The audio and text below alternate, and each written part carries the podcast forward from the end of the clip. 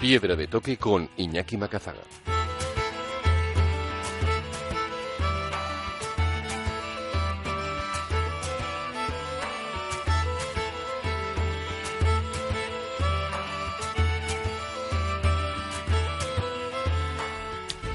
Aquí arranca Piedra de Toque, momento de los viajes, la montaña y la aventura en Onda Vasca con todos los contenidos accesibles en piedradetoque.es.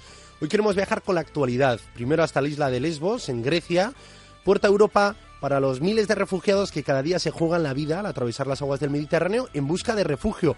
Y de allí acaban de regresar impactadas las voluntarias gasteiztarras de Save the Children, Anne Molinillo y Sara Polo, que no dudaron en saltar del sofá y viajar hasta allí para atender las necesidades de esta ONG en su apoyo a la infancia. Y hoy que están convocadas diferentes manifestaciones en Euskadi para reclamar más apoyo a los refugiados, nosotros nos unimos a esas manifestaciones y en concreto lo hacemos viajando hasta la isla de Lesbos para volver a dibujar un rostro humano de este drama humanitario. Y de la actualidad humanitaria, la del alpinismo. Alechicón lo ha conseguido. Ayer ascendía a las diez y media de horas de Euskal Herria hasta la cima del Nanga Parbat en invierno, junto a Simón Moro y Ali Zampara, con lo que se convirtió en la primera acordada en alcanzar esta cima de más de 8.000 metros en invierno. Y ya solo queda un 8.000, el K2 por ascenderlo también en invierno ¿Y qué supone eh, hacerlo en invierno? Pues nos lo contará Sebas Álvaro, creador de Al filo de lo imposible, que ha seguido la acordada, además que tiene una gran amistad con Ale Chicón, también con Piedra de Toque, y nos dirá lo que supone ascender a estos 8000, donde se alcanzan eh, temperaturas de menos 5 grados, menos 50, perdón, bajo cero, y vientos de 20 kilómetros por hora. Kiko Betelu, ajeno a la actualidad, seguirá descubriéndonos buenas historias en torno a las montañas desconocidas del planeta. Aquí arranca Piedra de Toque rumbo a Grecia.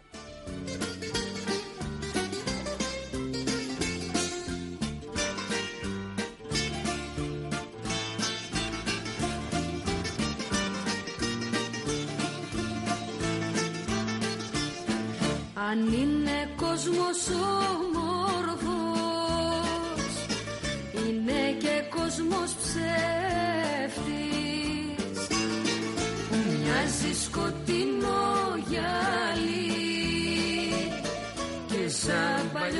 καθρέφτης στα χρόνια της υπομονής. Δε μας θυμεί, δε μας θυμήθηκε κανείς. Δε μας θυμήθηκε κανείς.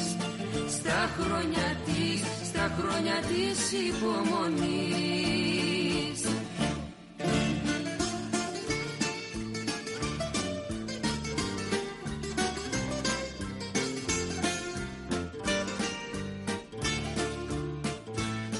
Las gastristarras Anne Molinillo y Sara Polo no lo dudaron ni un segundo. En cuanto recibieron un mail de Save the Children pidiendo voluntarios y voluntarias para los campos de refugiados en Lesbos, Grecia, saltaron del sofá, hicieron la maleta y se apuntaron. Ahora acaban de regresar de un mes de voluntarias en la puerta a Europa de miles de refugiados, los miles que se lanzan cada día al Mediterráneo en su vida de la guerra, la pobreza y la muerte. Y queremos hablar con ellas para conocer su experiencia y que nos ayude esa experiencia directa a poner un rostro humano a esas cifras y ese drama humanitario que muchas veces nos llega a golpe de titular de diplomacia europea y necesitamos generar más empatía. Egunon, Sara. Egunon. Bueno, y vamos a hablar también con Anne, mientras que conectamos con ella, que parece que no lo conseguimos, hablamos contigo, Sara. Y esto fue así. Recibiste de repente un día un mail con la posibilidad de viajar como voluntaria a Grecia y no lo dejaste ni un segundo. Así es, yo ya colaboraba como voluntaria con Save the Children en, en Vitoria, en mi ciudad, y de repente un día, sin aviso ni, ni imaginárnoslo, nos llegó un mail y no, no lo dudé. Vamos, enseguida preparé todo lo que pedían, postulé rápido y entusiasmada y quedamos a la espera de noticias de lo que se preveía una marcha inmediata a la isla por, por la emergencia, ¿no? Y aprovecho también para saludar a Ani, que ahora sí, también la tenemos. Egunon, Ane. Hola, Egunon. Bueno, nos contaba Sara que, que esto fue así, que de repente un día no recibisteis las dos un mail que os invitaba, os pedía ayuda, ¿no? A conseguir eh, más apoyo para poner a, en marcha esos proyectos que tiene Save the Children en apoyo a la infancia en esos campos de refugiados en Lesbos. No dudaste, dicho fuisteis. ¿Cómo fue la llegada, Anne?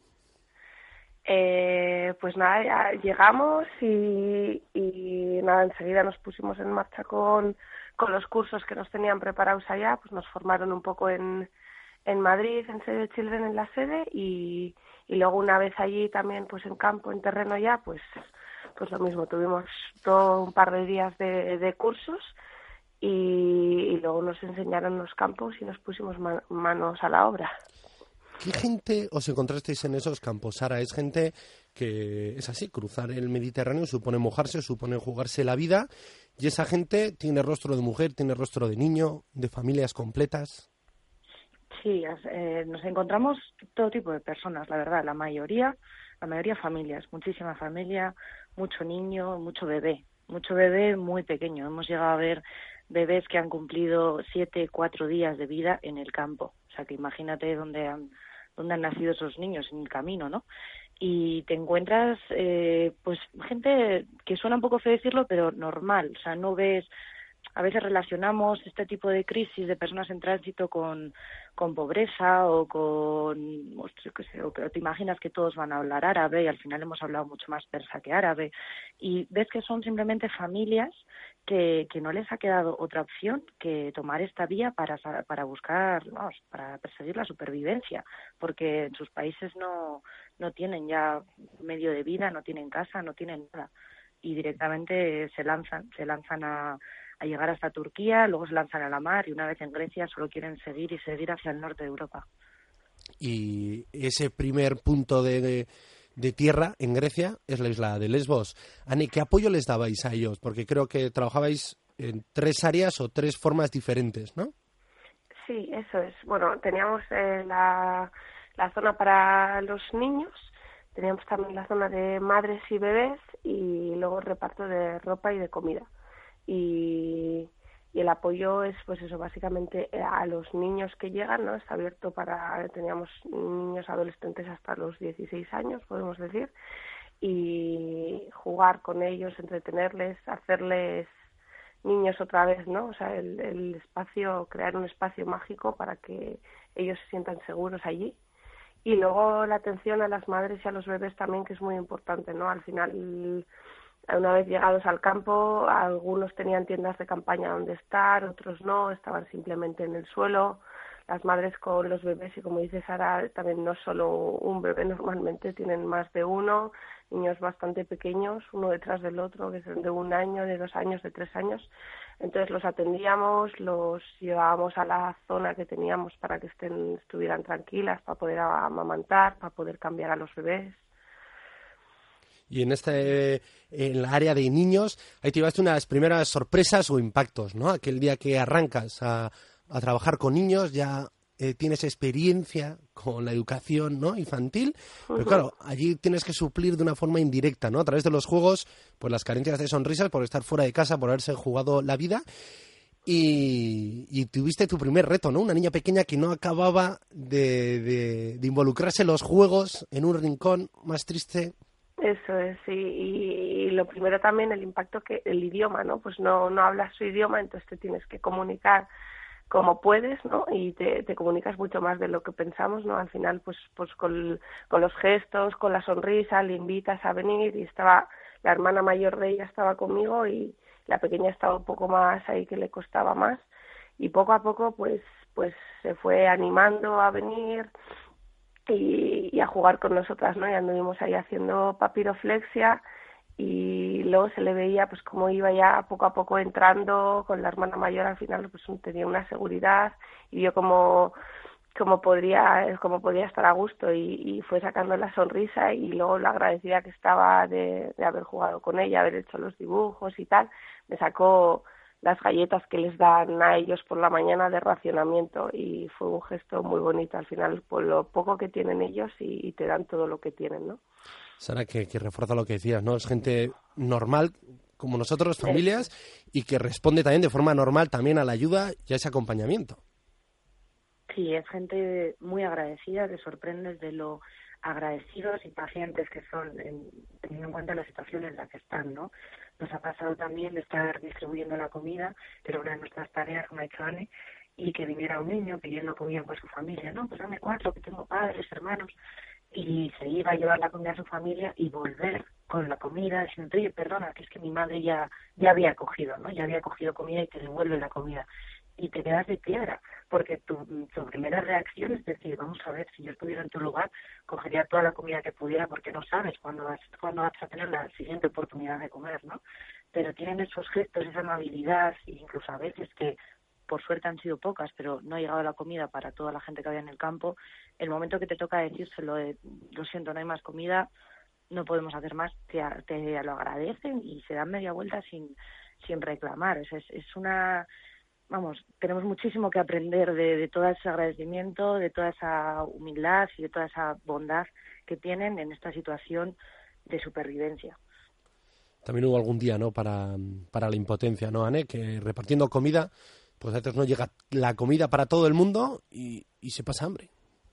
Eso es, sí, es lo que comentaba Sara, pues algún día nos pasó eso y, y te quedas ahí en, y encima pues bueno pues más o menos hay traductores y más o menos se lo explican no pero la verdad que ellos se quedan un poco impactados porque uno de los días pues todavía teníamos comida en la furgoneta, pero al final, como allí hay dos campamentos, está el campamento de Moria, que es en el que nos pasó esto, y está el de Karatepe, la comida se trasladaba a Karatepe, que se daba la, comida, la, la hora de la comida y era un poco más tarde, entonces lo que lo que estaba racionado luego se, se llevaba para allá, ¿no? Entonces, claro, decirles que, que no hay más comida que hay en la furgoneta, como les explicas, ¿no? Fue un poco, pero bueno, ellos lo entendieron y, como dices, Sara, agradecidos aún así y, y la verdad que, que sí que tenemos mucho que aprender, como dice Sara. Bueno, y veíamos en el gesto de esas galletas de la niña que le costó ¿no? entrar a jugar con la papiroflexia, una muestra de agradecimiento al principio de, del viaje de ese mes tan intenso y al final, Sara, esa familia ¿no? que llegaba la última semana de vuestra estancia allí, una familia completa que también nos ha arrancado ¿no? parte del corazón y, los tienes mucho en, en la cabeza. Sí, sí, justo cuando, cuando me llamaste ayer para, para comentar y conocernos un poco antes de la entrevista, yo me pillaste justo pensando en, en estos niños, porque había leído un par de noticias que me hicieron pensar, bueno, ¿y qué y serán, serán Samse y Ali, que eran los hermanos, ¿no? Digo, ¿serán ellos? ¿Dónde estarán? ¿Dónde? O sea, yo les estuve dando durante una semana, pero ¿qué es ahora de ellos?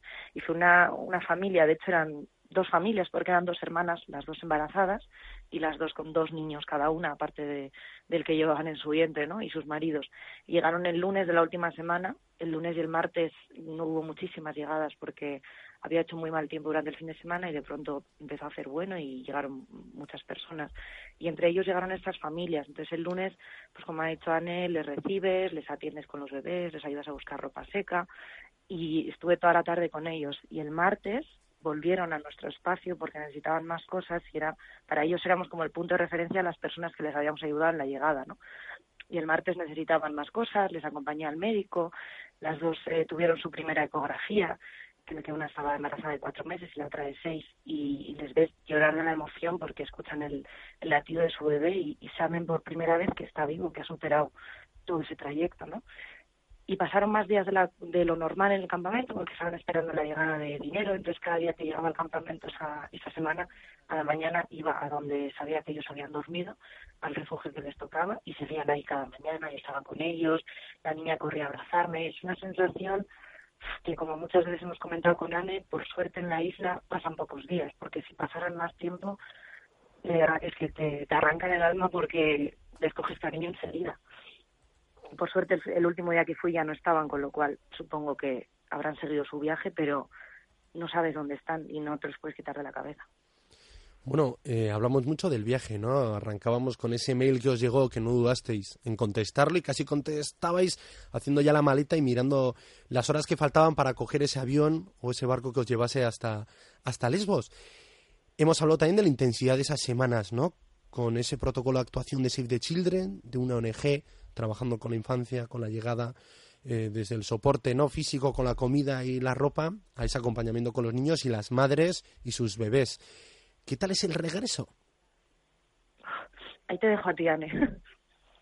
El, el regreso es duro, es duro. Al final yo creo que las dos hemos estado siempre en contacto y hemos pasado una semana sin salir de casa casi, o sea, haciendo lo, los trámites que había que hacer, pero sin querer ver a nadie, ¿no? Estás con la cabeza allá y, no quieres estar aquí, no quieres estar aquí y más, a mí me pasó que vi en las noticias pues eso, la llegada de 10 barcos y, y como pues incluso había habido muertos y una situación dura y, y acabas de estar allá, acabas de venir y ves que ahí hace falta ayuda y, y sientes mucha impotencia, ¿no? Estando aquí sin poder hacer. Así que se lleva mal, pero bueno, luego ya pasada la semana pues te, va, te vas haciendo, ¿no? Pero siempre tienes la cabeza ahí.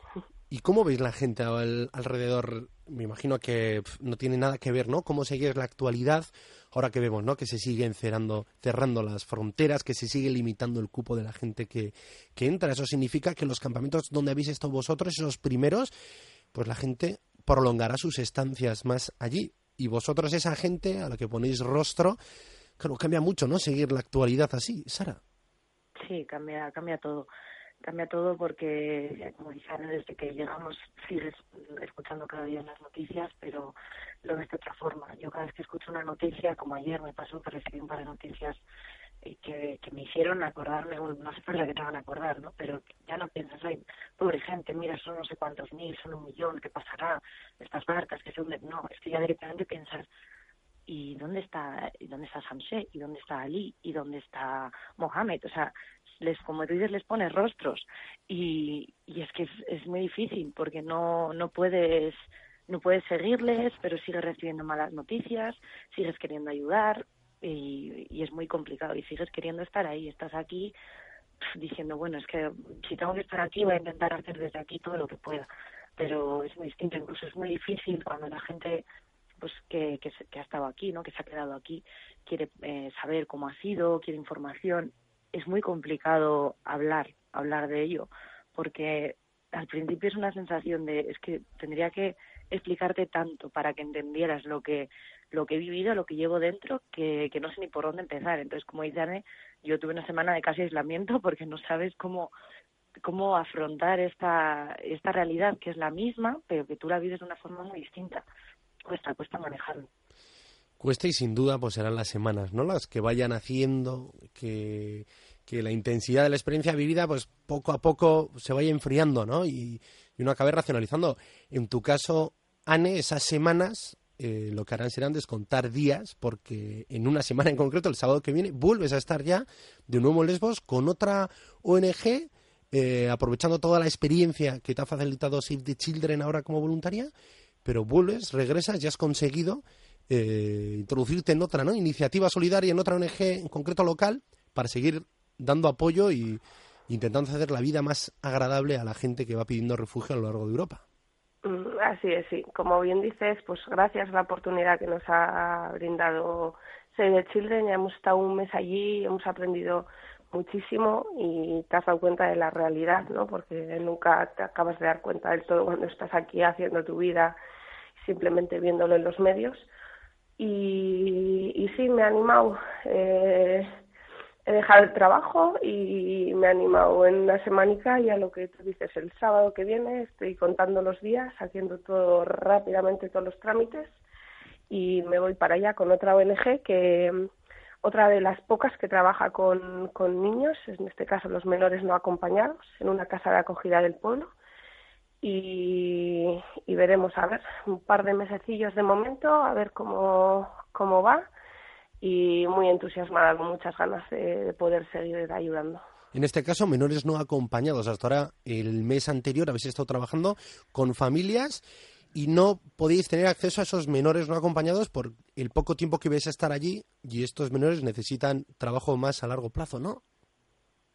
Eso es, sí, sí, más que nada es una política y, bueno, nosotros trabajamos con familias y con madres y bebés, como hemos, como hemos comentado, y, y el tema de los menores no acompañados ya es algo más complicado, pues hay que buscarles eh, un sitio donde estar y, y un apoyo, ¿no? Apoyos psicológicos, educadores sociales y, y eso entonces este, hay dos casas ahora mismo en el pueblo con diferentes ONGs una es la que con la que voy a trabajar yo y otra es otra también local griega y, y nada allá me voy.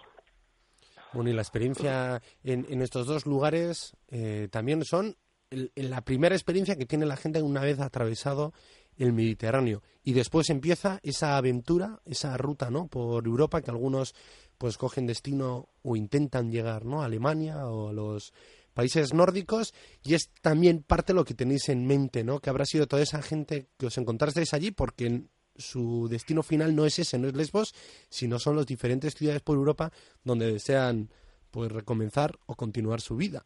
Y es lo que hace también, ¿no, Sara? Que los días que estéis aquí, pues esa seguir actualidad os genere mucha impotencia.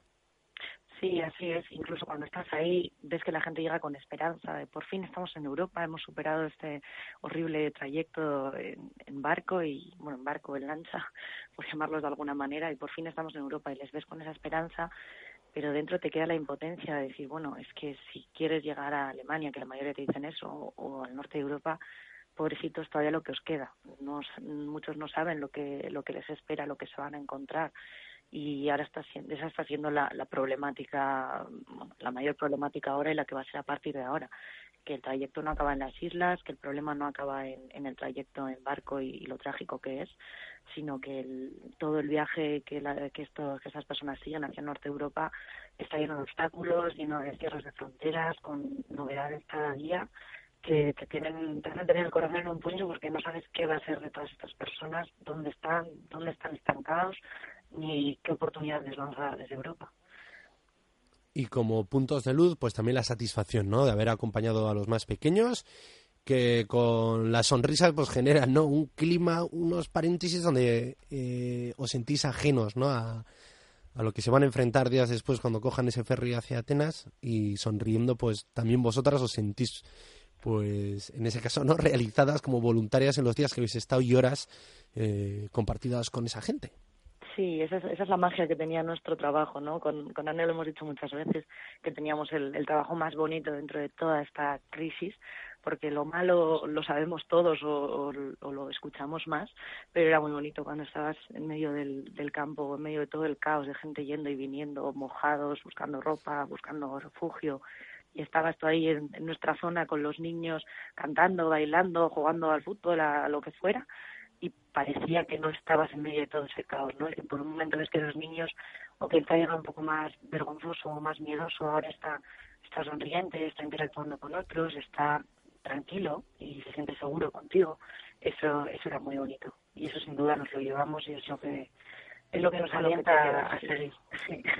Anne Molinillo, Sara Polo, Gasteiztarras, voluntarias con Save the Children en Lesbos, Atenas, durante un mes. Es que ricasco por compartir con vosotros, con nosotros, perdón, la experiencia de ese viaje, por conseguir también aportar ese rostro humano, ¿no? Que, se, que tenemos que transmitir para romper esa frialdad de las cifras, ¿no? Que parece que los refugiados al final es una ficha, unos cromos que se van repartiendo las diferentes países europeos en un reparto de una patata caliente y no, son familias, es Salí, es Amsé, como contabais, que no sabremos y lo que tenemos que luchar es que pues que sean bien recibidos ahí donde vayan y sobre todo pues que consigamos de una vez parar esas guerras de las que huyen. Es que ricasco y hablaremos pronto. Muchas que sois. Gracias. Στα χρόνια της υπομονής Δεν μας θυμεί, δεν μας θυμήθηκε κανείς Δεν Μας θυμήθηκε κανείς. Στα χρόνια της, στα χρόνια της υπομονής